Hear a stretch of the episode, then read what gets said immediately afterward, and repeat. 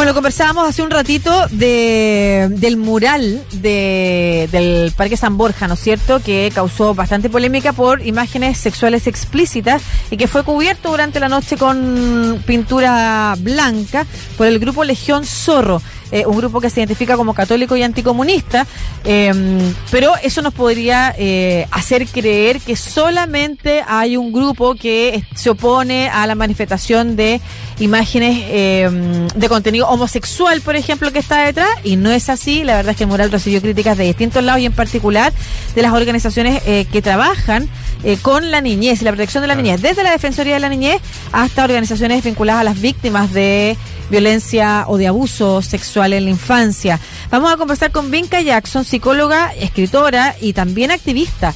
Eh, por estos temas, eh, sobre el mural en particular y entender cuáles son las, las, las, problemáticas que presentaba, sobre todo porque la opinión pública se ha enfrascado en discusiones eh, vinculadas con no es para tanto o los niños ven otras cosas similares. Vamos a ver si realmente es grave o no. ¿Cómo estás, Vinca? Bien, Lucía, gracias. Muy bien. Gracias por la invitación. Muchas gracias a ti por darte el tiempo de conversar con nosotros para tratar de aprender además contigo, eh, activista en materia de abusos eh, sexuales en la infancia, sobre por qué se levantan las críticas a un mural eh, en el espacio público con ese contenido. A ver, sí, como tú bien decías, la polémica se ha, se ha diseminado y, y tomado distintos cauces y para variar, la sensación que queda es que la distinción principal acá, que es como lo que pertenece al mundo de los adultos y al mundo de los niños, como que se evapora. Y, no me refiero solo a niños, como he leído por ahí, los niños ven cosas peores en el celular, eh, los niños tienen más criterio, más sensatez, eh, habría que analizar mejor el mundo de los niños y de los adolescentes yo en realidad el, rol de abogado del diablo lo quiero concentrar sobre todo en las etapas de la primera infancia y de la preescolaridad o, de la básica temprana.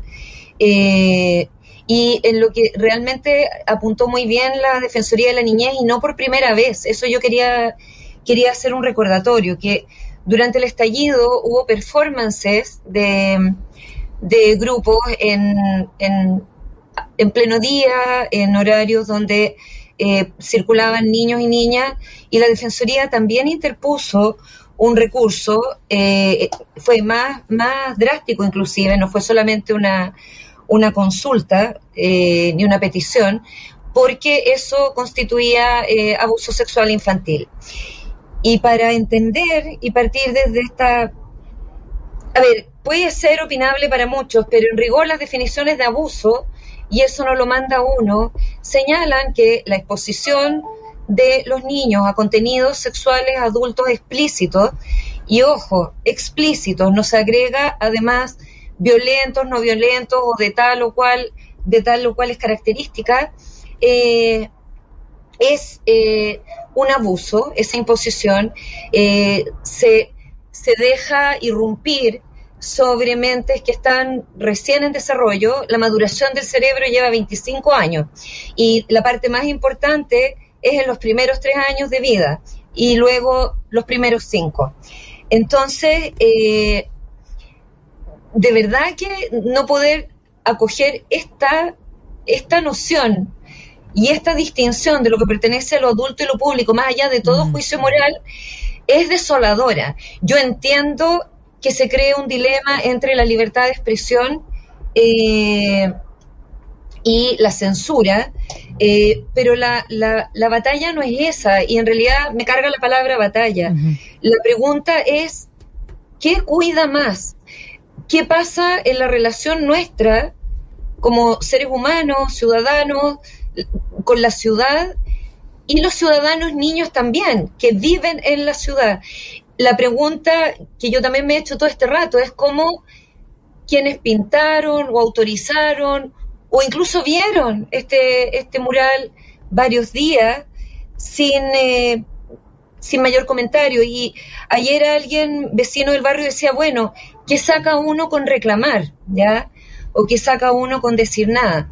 Eh, esa desesperanza aprendida quizás también puede explicar parte del silencio, pero ¿qué puede, qué puede haber en, en, la decisión de, pintar este mural eh, que no incluye la mirada del otro niño, niña y sobre todo los más chicos?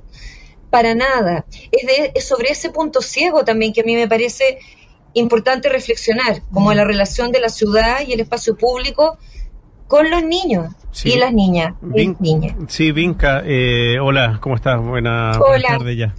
Oye, eh, yo, yo te encuentro razones en, un, en todo sentido y sobre todo que esto creo yo demuestra que somos muy ignorantes en esta temática de lo que significa el abuso sexual de menores en una cuestión tan simple como esta, porque claro, hay una aquí una podríamos decir una dicotomía entre la libertad de expresión y el abuso sexual de menores, entendiéndolo de esa manera, pero no es real porque me imagino que ahí hay una cuestión sobre otra en cuanto a, a, ver cómo lo podría explicar. Los derechos. En cuanto a derechos, claro, el tema de no abusar sexualmente de, una, de un niño, niño adolescente, con estas imágenes está por sobre el tema de pintar un mural en, en un espacio público. Eso lo podrían exponer en un museo o en, eh, o en cualquier otro lugar, pero privadamente, ¿o no? Sí, mira, yo creo que es central eso que tú dices. Por una parte, el no dañarás o no vulnerarás, o sea, es como un mandato principal. Y, y los derechos de los niños, niñas y adolescentes, por ser los más indefensos en rigor y los más vulnerables de una sociedad humana, eh, están por sobre incluso esto de la expresión. Lo, ayer lo explicaba también un abogado y lo explicaban desde el centro del Observatorio de Derechos Humanos en la Universidad de Talca. Eh, efectivamente, yo vi que ahora estaba pintado esto. Yo ayer decía, bueno, no se podrá desplazar el muro completo para, para en respeto al trabajo eh, del, colectivo del artista o los artistas, no, no, no estoy bien informada, y, eh, y trasladarlo a un lugar donde eh, sean los adultos quienes a sí mismos puedan elegir o no verlo. Acá no hay una imposición desde el espacio público donde no alcanzas ni, ni a preguntarte nada y si vas pasando con un niño chico, eh, ya está, y tendrás que hacer lo que puedas con eso. Y frente a... Yo creo que más que el, el, no abusarás, incluso es cuidar. O sea, y cuidar no significa sobreproteger ni tapar realidades y como muchos dijeron ayer, los niños están expuestos a muchas más violencias. Sí, o sea, los campamentos en las plazas y en los parques, la pobreza, eh, a mí esa es una pregunta que me, que me sigue apretando. Fui mamá a los 19, a los 40 y ahora viene un nieto y, es una pregunta que encuentro de las más difíciles de explicar al mundo infantil junto con la de las violencias sexuales. Mm. O sea, ¿cómo puede ser que un ser humano eh, se imponga sobre otro de esa manera y la guerra? Eh, pero acá estamos hablando de una cuestión que está bien claramente tipificada y que yo también llamaría como a la reflexión sobre este espacio de la ciudad. Uno ve rayados también muerte a tal, muerte a cual, eh, muerte a todos estos por mm. determinados grupos. Y entonces, hoy día en la mañana les decía, esto sirvió para que eh, hubiese violencia o ataque pues. contra las disidencias sexuales, o bien para darle como afrecho o pila a grupos conservadores de ultraderecha. Y, yo decía, claro, esa es una terrible consecuencia de algo que además no conversamos siempre, porque en realidad lo que es el espacio de la ciudad y este tipo de manifestaciones eh, que pueden ser o vulneradoras o violentas, las dejamos pasar, depende de quién se trate también. Y yo creo que en eso también hay que sincerarnos, porque depende de lo que esté rayado o pintado. Mm. Muchas veces yo creo que el mérito de la Defensoría y de organizaciones que trabajan en niñez y de varias personas que salieron ayer a comentar estos hechos, es que independientemente del gobierno de turno, eh, hay, un, hay un imperativo de cuidado que es el que mm. se trata de acá poner sobre la mesa. Y, y, y apenas que eso no sea lo que eh, sea más importante en la discusión. Y, dos cosas malas no hacen una buena. O sea, cuando, cuando la respuesta es los niños están más expuestos o están expuestos todo el tiempo a otras violencias, o sea, ojalá eliminemos también esas violencias del espacio público. No significa entonces que sumémosles otras. Total, ya están resistiendo las que ven a día a día, entonces sumémosle otras. Pero a mí me parece importante eh, que tú ojalá, eh, Vinca, nos puedas como profundizar respecto de por qué la exposición a imágenes de sexo explícito es un abuso sexual o es un abuso a menores. A ver, yo creo que en virtud del poco tiempo que tenemos, voy a irme directo a consecuencias que hemos visto en la esfera de trabajo en la que estamos. Eh, una puede ser tremendamente traumático, o sea, hay la irrupción de un contenido que, insisto, no hay que agregarle violento o no violento, no está en la capacidad de un niño. A ver, los niños y niñas ni siquiera pueden entenderse como víctimas de una serie de violencia, eh, no pueden entender a esa edad apenas una cierta cantidad de palabras y yo me voy a focalizar un montón en la preescolaridad acá, porque además estamos viendo problemas en la preescolaridad y la básica de los cuales no hablamos lo suficiente. La exposición o la hipersexualización o el considerar que da lo mismo los filtros que pueda haber en relación a contenidos sexuales con los niños, los expone eh, a situaciones donde vemos que llegan y replican eso que han visto en una imagen, ya sea pintada o audiovisual, eh, etcétera, con otros compañeros. ¿Ya? Entonces ya empieza esto a ramificarse. Que genera la búsqueda de más respuestas o más imágenes y tenemos luego en la progresión a niños de más edad, a ver, puede sonar una exageración y alarmista, pero son cosas que están pasando de niños internados por problemas de adicción a la pornografía, ¿ya? Entonces, eh, cuando tú ves que además existe el riesgo de que esto se naturalice, porque no hay una distinción, no hay un disclaimer que diga, no sé, antes de entrar aquí hay un hay un mural que bla, no sé, eh, ¿por qué no hacer eso también, no solo con otros niños? Si un adulto te lo pide, o si otros adultos lo están haciendo, ¿qué más da que el niño esté expuesto? Eso también es considerado abuso. Entonces, es muy, es muy extraño no poder explicar que la exposición de los niños a un acto sexual en vivo sería reprochado por todos. El pasarle un teléfono con videos o imágenes o pinturas incluso, si tú quieres, ¿ya?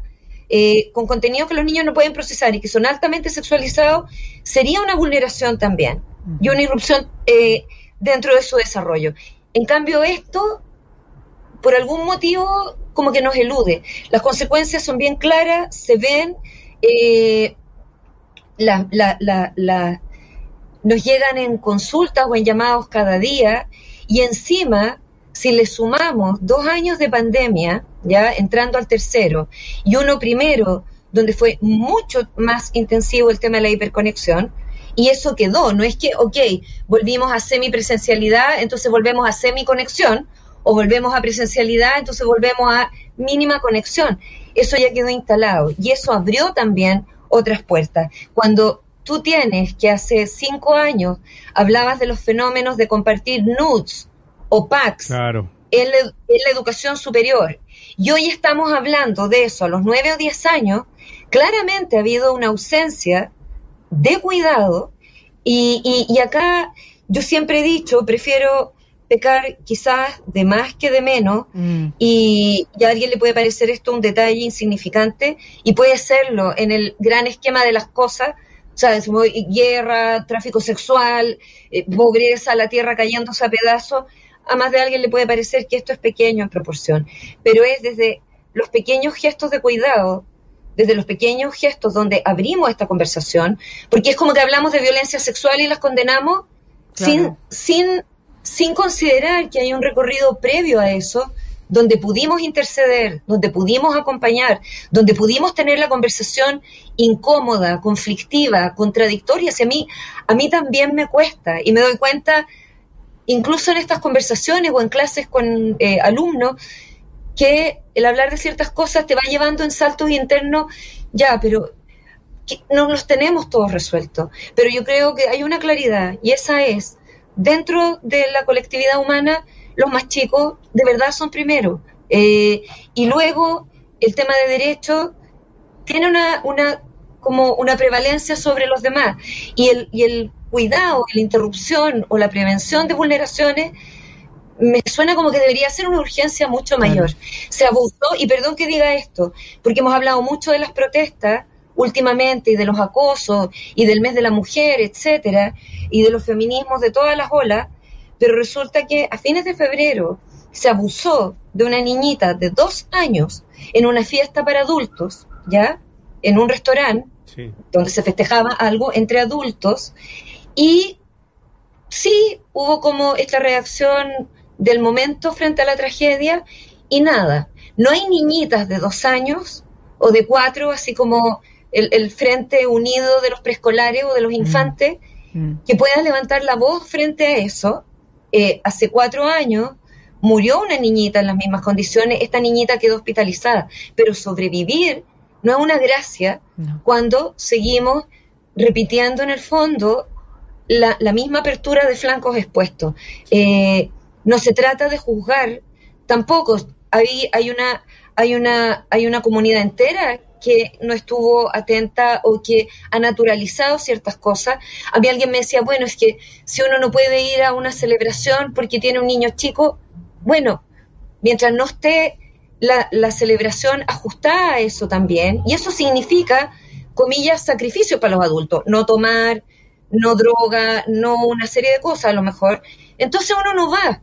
Y, lamento ser tan categórica, no se puede ir a todo. Mm. Y si vamos, entonces asumiendo que hay que estar atento. ¿Cuántas víctimas de abuso sexual infantil fueron abusadas en su propia casa, en domingos de almuerzos familiares, con toda la familia en un lado y, y, en otro lado la niña o el niño viviendo todo este flagelo?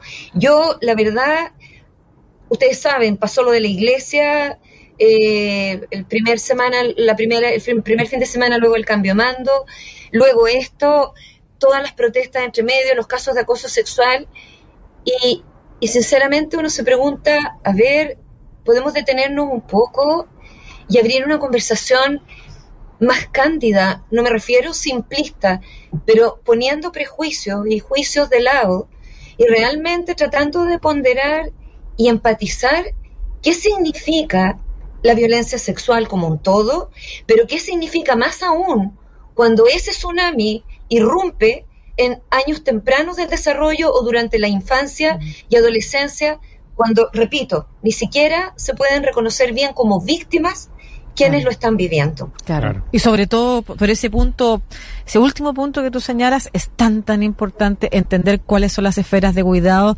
en los que se puede o cómo se puede entregar mensajes a los niños y niñas que queremos que sepan efectivamente también, eh, no solamente que estén contenidos por los adultos, las adultas, una sociedad completa, sino que ellos también puedan entender en algún momento cuáles son los límites en este camino de autonomía progresiva y otros y otros tránsitos que tienen que realizar. Si no somos capaces de decir esto no es para ti, esto no lo puedes mirar, ¿cómo ellos van a poder identificar en su espacio privado que esto no se puede hacer? Conmigo. Y, es no y es no todavía, los niños entienden muy bien esto es para cuando seas grande, esto es más chico, mm. y hay un concepto muy lindo que es el derecho al tiempo.